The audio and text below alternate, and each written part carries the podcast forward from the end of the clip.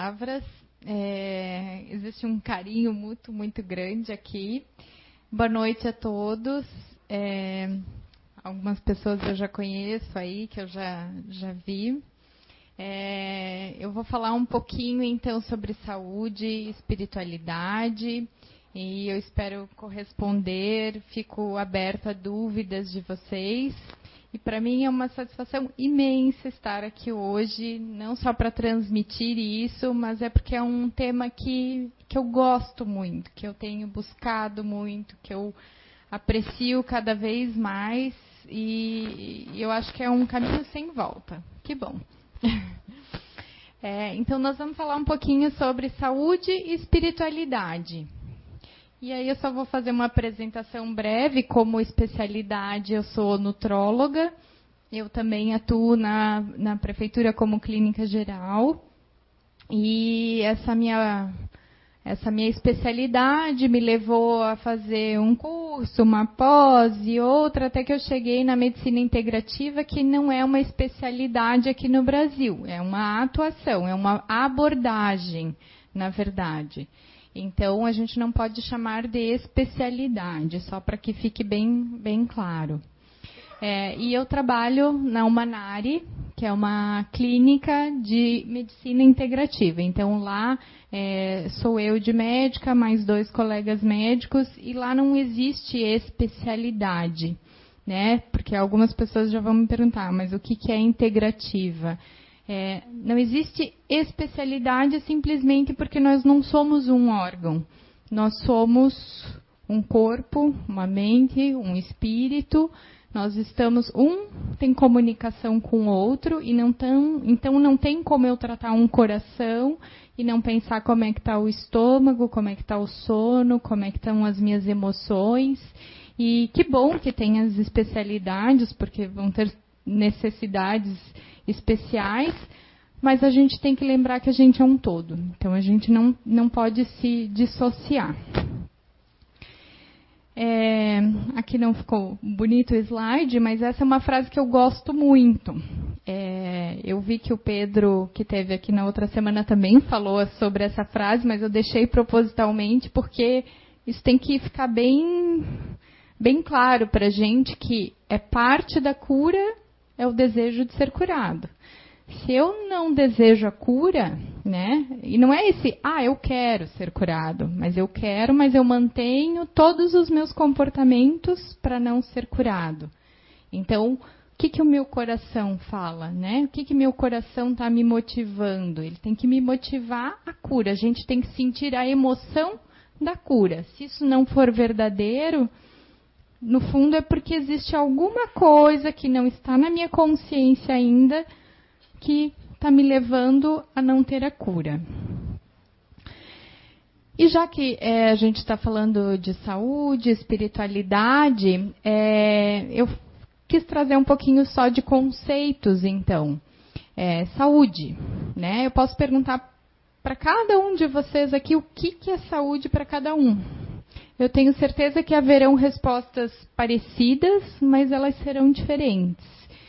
Né? A Organização Mundial de Saúde diz que é um bem-estar físico, mental, social.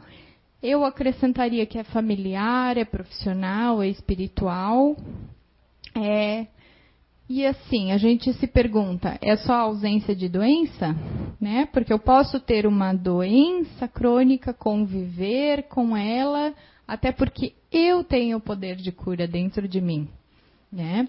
É, ah, então, outra frase que eu falo muito é, como eu sou nutróloga, então assim, você é o que você come. A gente não é só o que a gente come, a gente é também o que a gente pensa, o que a gente mentaliza, as nossas emoções, os nossos comportamentos, as nossas convicções. E espiritualidade. Bom, eu estou numa casa espírita e aí falar de espiritualidade também, né? O que, que, que, que é espiritualidade para cada um de nós? Alguém quer falar alguma coisa? É, eu achei esse conceito é, porque eu já vi vários conceitos de espiritualidade. Então sempre dizem, ah, está ligado à religião. Não, não está necessariamente ligado a uma religião. Mas eu gostei muito desse conceito que fala assim, que é uma busca para um significado de vida. Por conceitos que transcendem aquilo que é tangível, aquilo que a gente palpa. Né? A gente simplesmente sente. É, e a procura de um sentido de conexão com algo maior. Né? Uh, é o que nos faz evoluir, é, ter contato com aquilo que a gente talvez. Qual é o nosso propósito, a nossa missão, por que nós estamos aqui? Porque todos nós estamos aqui com um propósito. O problema é que às vezes a gente se esquece desse propósito. E a gente vai vivendo a vida e vai vivendo e ele fica ali quietinho. E lá na frente, às vezes, tem que acontecer alguma situação, algum conflito, seja uma doença ou não doença, para às vezes a gente resgatar essa missão, esse propósito. E se a gente fala de saúde, a gente já pensa em doença. Quem tem doença quer ser curado. É, antigamente, então, a cura era tida como uma arte sagrada. Né? Então, é, quem, quem gosta de história, então se falava muito até de bruxaria, né? Ah, isso é como se Deus castigasse maus espíritos e receber a cura era algo sagrado. Esse conceito, então, um processo divino na qual a cura do corpo precisava ser precedida pela cura do espírito. Então, isso já existia antes. Só que é, a ciência foi evoluindo, que bom, isso é super importante, mas foi esquecendo desse conceito, né? Que a gente realmente precisa é, curar o corpo antes do espírito. Não sei onde é que está a luzinha. É, curar o espírito, desculpa, antes do corpo. Né? Então, a gente precisa voltar a lembrar desse conceito. Então, o espírito da cura ficou doente, né? Por quê? Porque a medicina avançou, a ciência avançou, como se tudo aquilo que a gente já sabia antes não fosse mais verdade. É, quando a gente fala de medicina integrativa, a gente aborda muito a medicina quântica. A quântica traz conceitos de energia, porque nós somos energia. E o Nikola Tesla, ele falava que se a gente queria descobrir os segredos do universo, que a gente pensasse em termos de energia, frequência e vibração. Porque é isso, né? Nós somos energia, nós estamos numa vibração e eventualmente a gente fala isso, né? Na rua, é, ah, encontrei fulano, ah, mas a energia dele não estava boa não estava bem, senti que ele não estava bem. Como é que a gente sente isso? Por que, que a gente sente isso?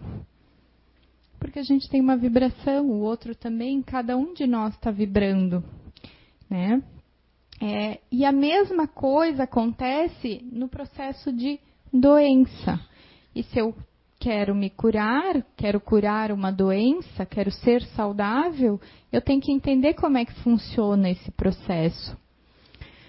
É, a, a, medicina oriental ela é muito fantástica porque ela traz esses conceitos e, e, lá já se fala muito disso. Então, que a gente tem que entender que a gente começa num processo que é físico, ou seja, eu, eu mudo a minha energia, eu mudo a minha é, vibração, é, e isso tem a ver com o espírito.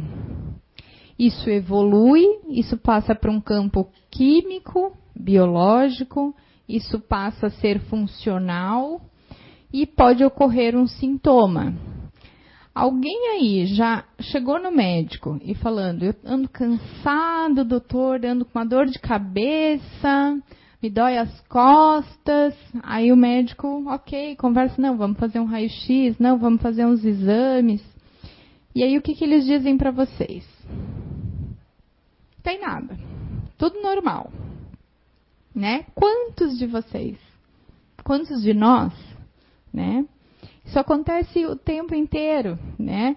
todos os dias. Faz parte da vida do médico. É, eu já fui uma médica que disse: está tudo certo, está tudo normal. Né? Hoje eu sei que não está tudo normal. Hoje, às vezes, o seu exame não aparece nada. Ou seja, eu sei que eu não tenho biologicamente, orgânica ou anatomicamente nenhuma doença que comprove o seu mal-estar. Mas ele existe. E aí, se ele existe, a gente tem que tentar ir atrás da causa. O que está acontecendo? Né? O que, que, qual é a realidade? Qual é a minha vibração? Qual é a minha sintonia nesse momento ou em momentos que foram que já se passaram, que chegaram nesse sintoma? É, o corpo ele utiliza todas as formas de energia. Quando a gente está se alimentando, a energia aqui do ar condicionado, a energia do outro, do próximo, e isso está envolvido no nosso processo biológico. É, as frequências e as ondas que nós temos dentro de nós, assim como elas modificam e provocam uma, um sintoma, uma doença, elas também modificam e promovem a cura. Basta que a gente saiba olhar para dentro de nós mesmos. É, não existe, isso eu tirei de um, de um livro que eu, que eu gosto muito, que se chama Medicina da Alma, e, e ele fala muito isso. Não existe fronteira entre o mundo físico, entre, entre o mundo vivo e o mundo da mente e da consciência. E aqui, mente, consciência e ainda inconsciente, né? Ou subconsciente. Vou, vou falando, vamos ver se vocês me entendem.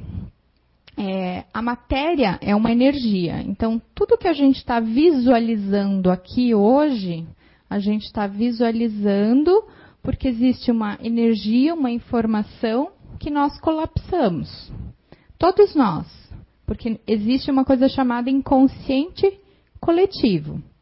Inconsciente é ou subconsciente é aquilo tudo que está no automático. Ou seja, hoje eu cheguei no meu carro, eu liguei o carro, mas ao mesmo tempo eu estava ali dirigindo, fazendo todos os comandos necessários, mas ao mesmo tempo eu estava pensando, bom, o que, que eu vou chegar lá no CI, eu vou falar na palestra e tal. Né? Ou seja, eu não precisei ativar o meu consciente para dirigir o meu carro. Só que isso acontece na nossa vida também, né? Então existe esse inconsciente coletivo que todos nós, então, sem querer, estamos colapsando a mesma energia e a mesma matéria, né? A mesma energia que forma uma matéria. Só que isso traz uma informação que é muito interessante se eu tenho essa capacidade dentro de mim, se a matéria que eu visualizo, isso é uma energia que vem dentro de mim, a nossa realidade somos nós quem criamos. Então isso é fantástico, né?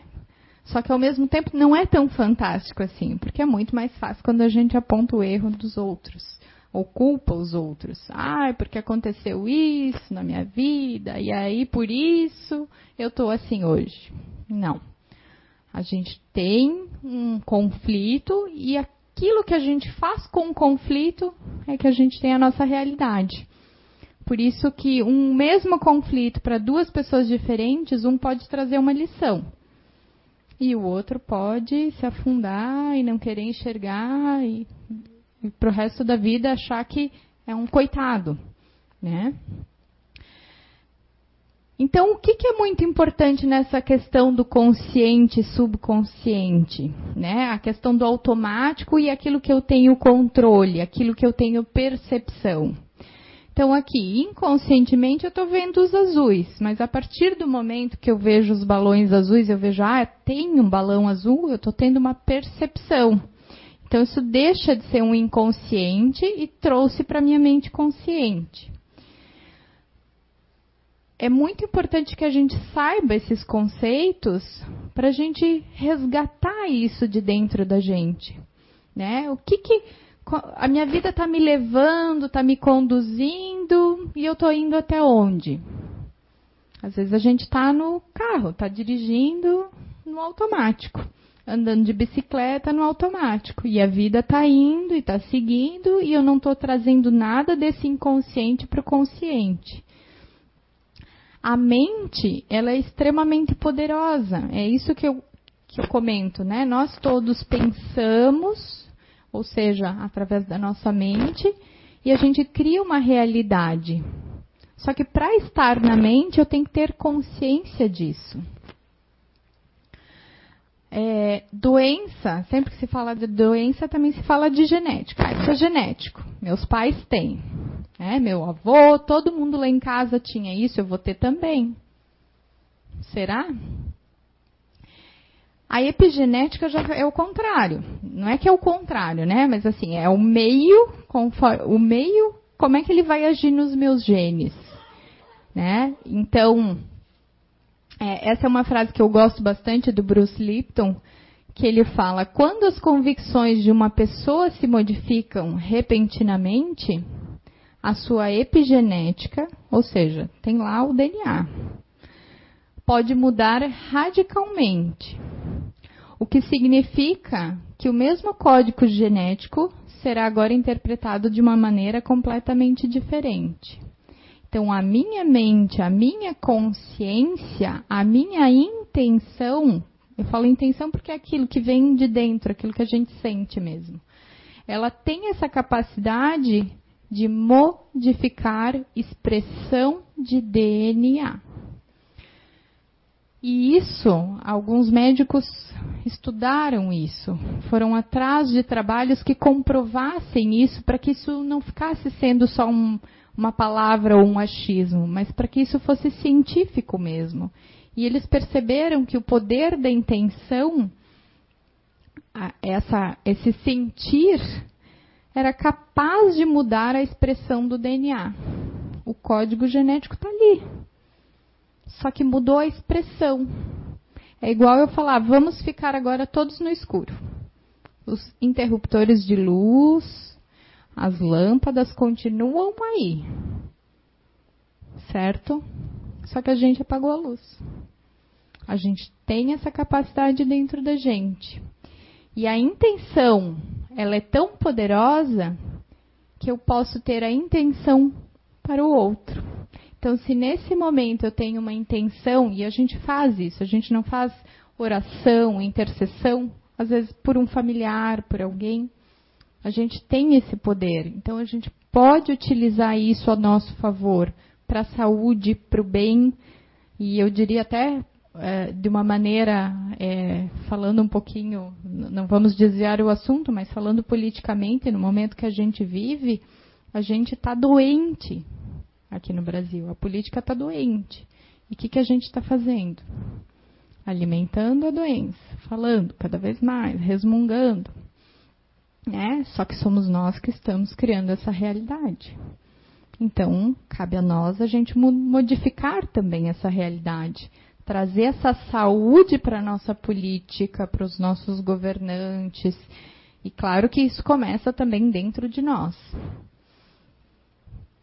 É, falando ainda da genética, quando a gente fala do envelhecimento, então uma parte se atribui à genética, uma parte se atribui ao meio ambiente, mas a outra é estilo de vida. E quando eu digo estilo de vida, não é só comer bem, se alimentar, fazer exercício. Isso ok. Eu, eu como nutróloga e médica integrativa, vou falar, tem, tem, realmente, tem que fazer. Não adianta só alimentar o espírito, não alimentar bem o corpo. Né? Mas essa frase é muito importante. 75% da saúde após os 40 anos depende do que a gente faz com os nossos genes. Pra, isso é realmente para a gente perceber o quanto a gente é responsável pela nossa saúde, pela nossa vida. É, um estudo com centenários trouxe é, uma pergunta para os centenários. E aí, como é que faz para chegar a 100 anos? Então, que, como é que eles eram esses centenários? Eles eram independentes, otimistas, felizes, viviam como pessoas jovens, ativos, constante aprendizagem, ou seja, tenho 90 anos. O que, que o senhor espera daqui a 10 anos? Como é que o senhor se enxerga? Ah, eu me enxergo assim, assado. Mas não é, to, não é todo mundo que pensa assim ou fala assim com 90 anos. Né? As falas que a gente mais ouve são: eu não sei nem se eu vou estar vivo daqui a um ano. Se a gente não tem planos, se a gente não tem objetivos, se a gente não tem missão, a vida fica sem graça. Então a gente tem que ter um processo evolutivo, né? Claro, eu não preciso me planejar 5, 10 anos se eu não quiser. Mas enquanto a gente tem planos, enquanto a gente é otimista, enquanto a gente tem uma vida é, positiva, com essa mente, com a emoção, com o espiritual equilibrado, se eu estou pleno na minha vida, né? Se eu estou convicto de que eu estou aqui, eu posso viver mais e eu quero viver mais, eu vou viver mais. Então é a mente e o espírito que nessa, nessa vez, né? De novo, é quem está ditando a regra. Porque aí um vai dizer, ah, eu bebi, o outro vai dizer, eu fumei, o outro vai dizer, não, eu nunca fumei, eu nunca bebi. E aí? A gente fuma, não fuma, bebe, não bebe, né? A gente fica um pouco perdido. Agora, já no âmbito das emoções, da mente, do espírito, é sempre no positivo. É, Carl Jung falava isso. Até a gente se tornar consciente quem vai dirigir o carro? Né? Quem vai dirigir a nossa vida? É o inconsciente. É ele que está dirigindo. E se a gente deixar, ele vai. Ele vai e a gente não sabe nem para onde está indo. É, esse livro da Medicina da Alma, eu coloquei Medicina da Alma, mas entendam como Medicina do Espírito, Medicina Integrativa, como vocês quiserem. Ele fala é, isso que eu acho que é fundamental. E eu tento de. Quem já consultou comigo sabe que é, a gente vai. Um paciente vai chegar, vai contar o, o objetivo dele, por que ele está ali. É, vai contar um pouquinho da história, dos sintomas, da queixa, dor de cabeça, intestino, como é que dorme, como é que é a rotina, como é que é a alimentação, o que toma de remédio, o que não toma, se fez cirurgia, se não fez cirurgia. Mas é tão importante que chega um momento que eu, eu entro um pouquinho. É claro que a gente sente de paciente para paciente, porque tem algumas pessoas mais abertas, outras mais fechadas.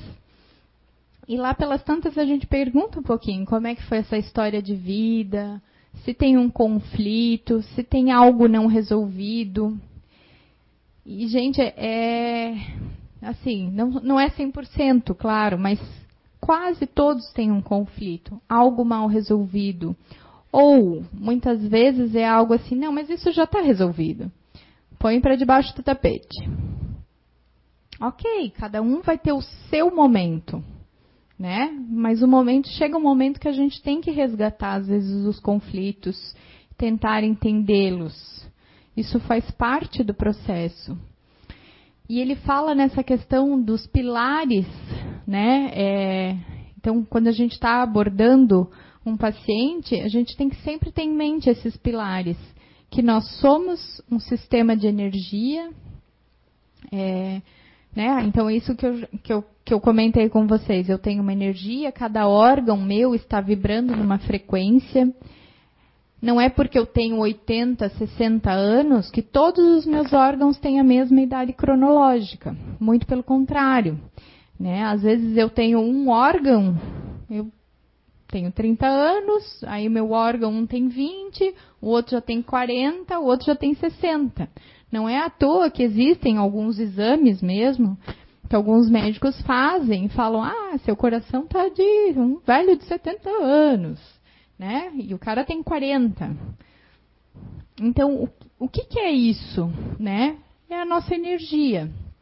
Cada órgão vai vibrar de uma maneira e um vai responder com o outro. Né? Quando um vibra mal, o outro vai tentar compensar. A gente é uma orquestra. Então não tem como eu tratar um corpo separadamente de forma segmentada, né? Claro que a gente, é, enquanto médico, é importante que eu foque no objetivo do paciente, mas eventualmente ele está ali por um objetivo e eu tenho que fazer, fazer não, mas a gente procura fazer com, com que o paciente enxergue que tem coisas muito piores de sintomas, de queixas, do que às vezes o objetivo dele. E que se ele não consertar aquilo primeiro, todo o resto não vai adiantar. Essa consciência é essa questão da mente. Então, por exemplo, é, teve uma paciente que ela veio uma vez com uma queixa de obesidade. E em algum momento ela confessou para mim, eu fui questionando nessas histórias de conflitos e tal, ela sofreu um abuso sexual e ela nunca tinha contado para ninguém. Então imagina a dor dessa mulher por anos que foi vivendo. Ela era uma mulher bonita, chamava atenção. Depois do abuso, ela começou a engordar. Eu acho que faz bastante sentido, né? Então, o que, que acontece? Se eu não chego naquele foco, se ela não trata aquilo, se ela não verbaliza aquilo, às vezes ela até cura a obesidade dela, mas ela vai arranjar uma outra doença. Enquanto a gente não tratar o conflito, não tratar o espírito, não fazer esse perdão, porque muitas vezes a gente traz vergonha, culpa, né, emoções aí reprimidas, enquanto eu não tratar isso, o meu corpo sempre vai achar uma brechinha de fazer com que a gente sinta alguma coisa. Então, trazer para consciência. Vamos trazer desse inconsciente, porque no inconsciente a gente leva muita coisa. A gente leva nossas experiências desde criança, a gente leva as nossas experiências do passado, de outras vidas. A gente está trazendo junto com a gente uma bagagem dos nossos pais, dos nossos antepassados, né? Que, que trazem as emoções deles, trazem para a gente, trazem as crenças deles para a gente. E aquilo vai guardando, vai registrando no nosso inconsciente. E enquanto a gente não tirar daquela caixinha, tudo vai ficando um pouquinho mais complicado e lembrar da intenção. Isso é fundamental, isso a gente consegue perceber, né, dentro do consultório e nas casas da gente, quando a gente vai conversar com alguém e diz: "Ah, eu não estou bem, eu não estou legal". Às vezes você percebe que aquela pessoa, por mais que ela queira ajuda, ela queira melhorar, a intenção dela inconscientemente é não melhorar porque daquela forma ela, ela ganha um carinho, ela ganha uma atenção, né? É mais fácil. É, a gente percebe isso quando? Quando eu falo assim, olha, né, nós vamos fazer assim, vamos fazer um plano para modificar esse sintoma e chegar no nosso objetivo. Ah, mas isso. Ah, mas aquilo. Ah, mas aquele outro. Quem está vivendo de desculpa não quer ser curado. É, a gente pode parar para pensar que a gente faz isso todos os dias, em algum aspecto da nossa vida. A gente se a gente está dando desculpa, às vezes até porque não é, não é o nosso momento. Tá tudo certo, mas a gente só tem que, opa, captar. Peraí, se eu estou dando essa desculpa, eu estou dando por quê? Talvez eu não quero evoluir, talvez eu não quero ser curado.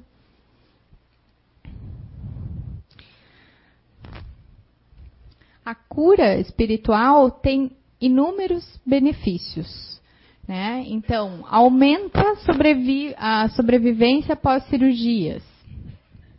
Aumenta é, o alívio da dor. Então, pacientes com curas espirituais têm menos dores. Os níveis hormonais que dão a nossa sensação de bem-estar, de prazer, aumentam através de cura espiritual. A qualidade mental tratamento de depressão, o sistema imunológico funciona melhor, o tempo de internação é reduzido, a felicidade conjugal, olha aí, para as mulheres essa. A felicidade conjugal nos homens também tem benefício quando a gente promove uma cura espiritual. O consumo de álcool, tabagismo, outras drogas é reduzido, por isso é tão importante fortalecer essa espiritualidade.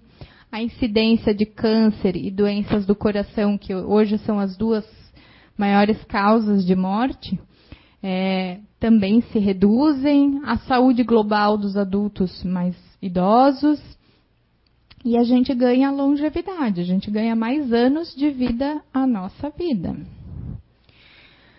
Então, o estilo de vida que eu falo sempre corpo, mente, espírito, é, para mim não é só tratar. Para mim é abordar, né? É, essa frase diz então que o médico do futuro não vai dar remédios.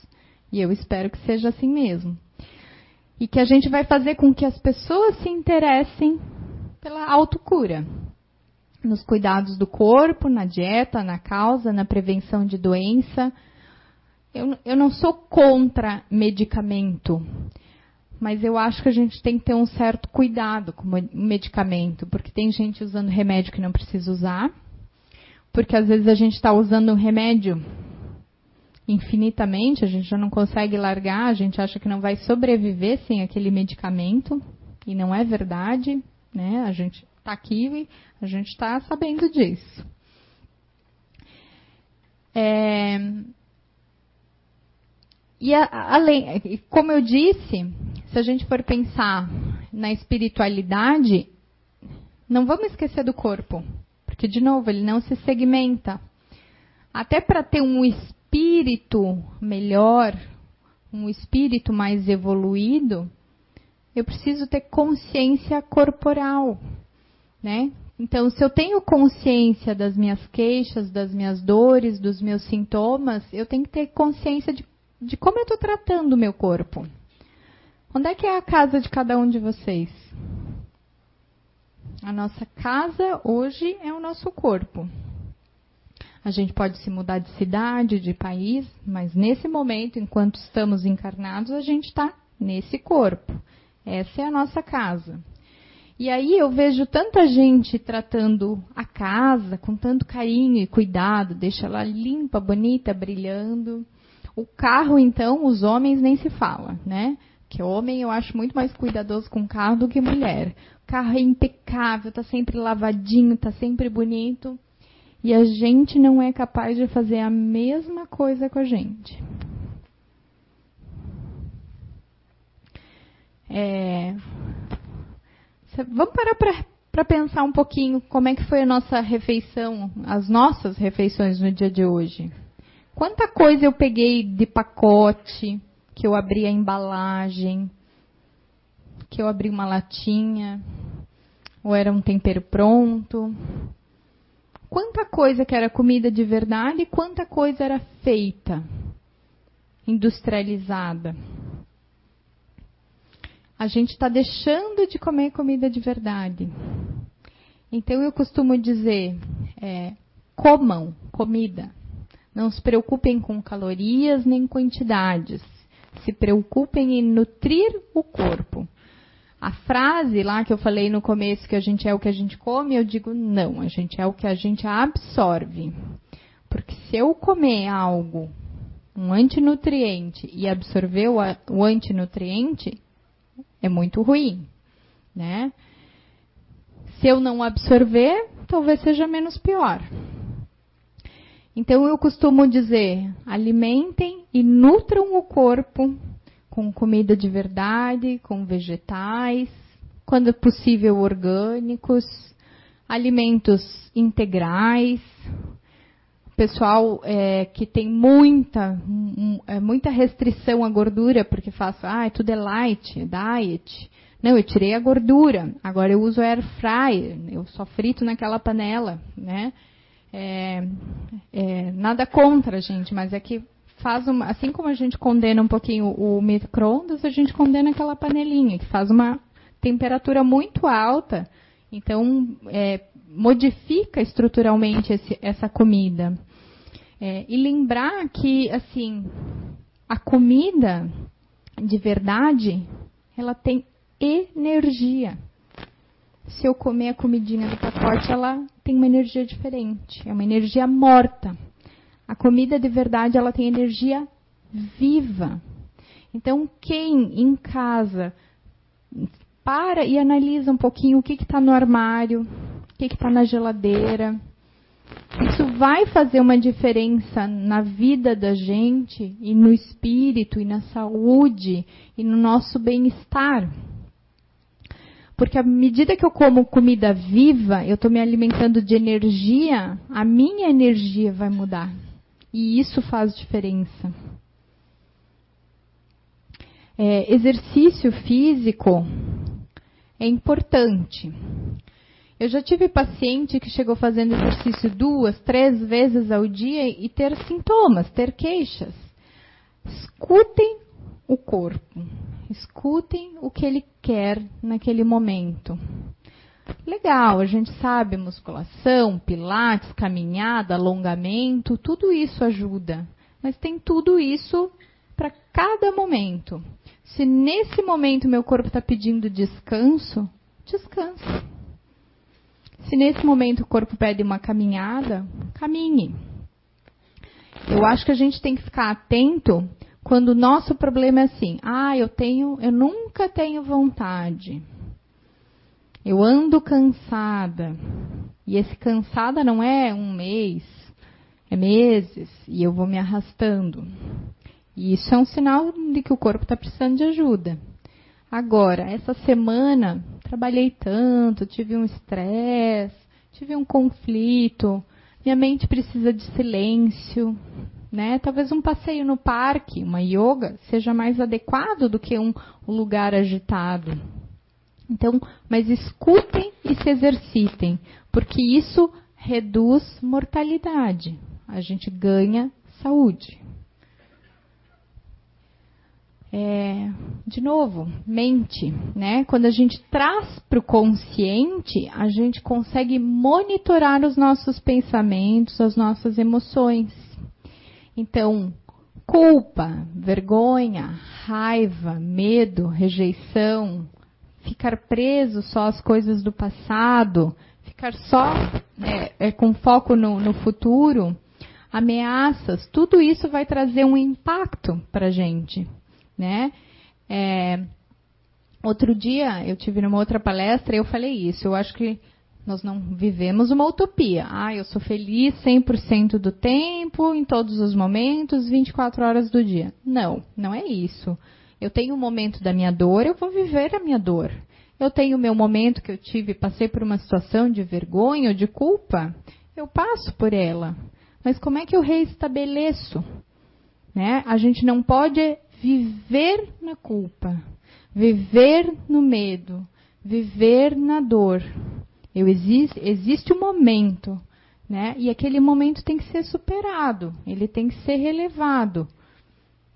E a gente vai fazer isso trazendo para a mente, trazendo para a consciência. Então, cuidar de pensamentos, emoções, avaliem se o comportamento está de acordo com o pensamento e com a emoção. Eu e a Rosane, a gente falava um pouquinho ali dentro sobre a intuição. Ela ainda disse, a intuição grita. E é verdade, ela grita. Às vezes ela fala para a gente algumas coisas e a gente não quer ouvir. E a gente tem que prestar atenção. Né? Às vezes a gente está inquieto, angustiado, incomodado com alguma coisa. O que, que é essa coisa? O que, que me incomoda? O que, que me agita? Essa questão que eu falei de propósito, de missão, às vezes tem relação com isso. Às vezes eu só estou incomodado porque eu estou me desviando do meu caminho. E o corpo, a mente, a energia, o inconsciente é muito sábio. Ele vai, ele vai inquietar, ele vai incomodar, né? É, não é incomum as pessoas terem alguma doença, doença grave, um câncer, e às vezes elas curam a partir de um momento de mudança. A gente costuma dizer que toda doença é uma oportunidade, né? É uma oportunidade de a gente abrir os olhos, enxergar aquilo que às vezes a gente não estava querendo enxergar. é, crenças. Né? As crenças nos limitam muito, então a gente tem que tomar cuidado. Inclusive, pais, avós, cuidem com o que a gente fala, cuidem com o que vocês falam para as crianças de hoje, para que elas não fiquem com crenças na cabeça delas, né? Ah, você não sabe nada. Ah, você é um pentelho mesmo, né? São às vezes é, pequenas frases, pequenas coisas do cotidiano que a gente não sabe que eventualmente vão ficar impregnadas naquele inconsciente e trazer um prejuízo lá na frente. Então a gente monitora não só aquilo que é uma crença que é minha, né, que pode estar tá contribuindo para o meu mal-estar, mas também aquilo que a gente está fazendo para o próximo. É, tem algumas coisas como a meditação, a yoga, o mindfulness, que é se concentrar no presente, a musicoterapia, são todos cuidados da mente. Né? A meditação mesmo, que está associada a, a, a, um momento de vazio, digamos assim, de esvaziar a mente, de não pensar, ela, ela realmente está comprovada que aumenta a nossa longevidade. Então, às vezes uma ansiedade se cura com uma meditação e com uma yoga, e não com medicamento. Como a gente alimenta o corpo, a gente alimenta o espírito. É, estar conectado com a nossa verdade é essencial. Né? Eu acho que é a razão de nós todos estarmos aqui, não só no aqui hoje, é no aqui nessa vivência que a gente está aqui experimentando. E a cura, né, já que a gente está falando de saúde, espiritualidade, ela só é possível quando a gente trata a raiz. Né? Quando aquela a gente tem a plantinha em casa, a folha caiu, não adianta ir lá tratar só a folhinha e só podar. A gente vai colocar água na planta, a gente vai adubar. Então, esse cuidado nós temos que ter com, com a gente. A gente às vezes cuida tanto dos outros, cuida da casa, cuida de outros ambientes, né? Os cuidadores, prestem atenção em vocês. Vocês se doam muito para quem estão cuidando e eu acho lindo. Mas cuidado, né? Antes a gente tem que tratar a gente mesmo, prestar atenção na gente mesmo. Então, o crescimento interior. A gente precisa parar de culpar a vida, o outro e começar a assumir total responsabilidade pelos acontecimentos da nossa vida. Uh, aqui fala um pouquinho, essa imagem é, traz um pouquinho do que eu considero plenitude. Né? Plenitude é ter um bom trabalho, é ter amor, e amor não só de relacionamento amoroso, né?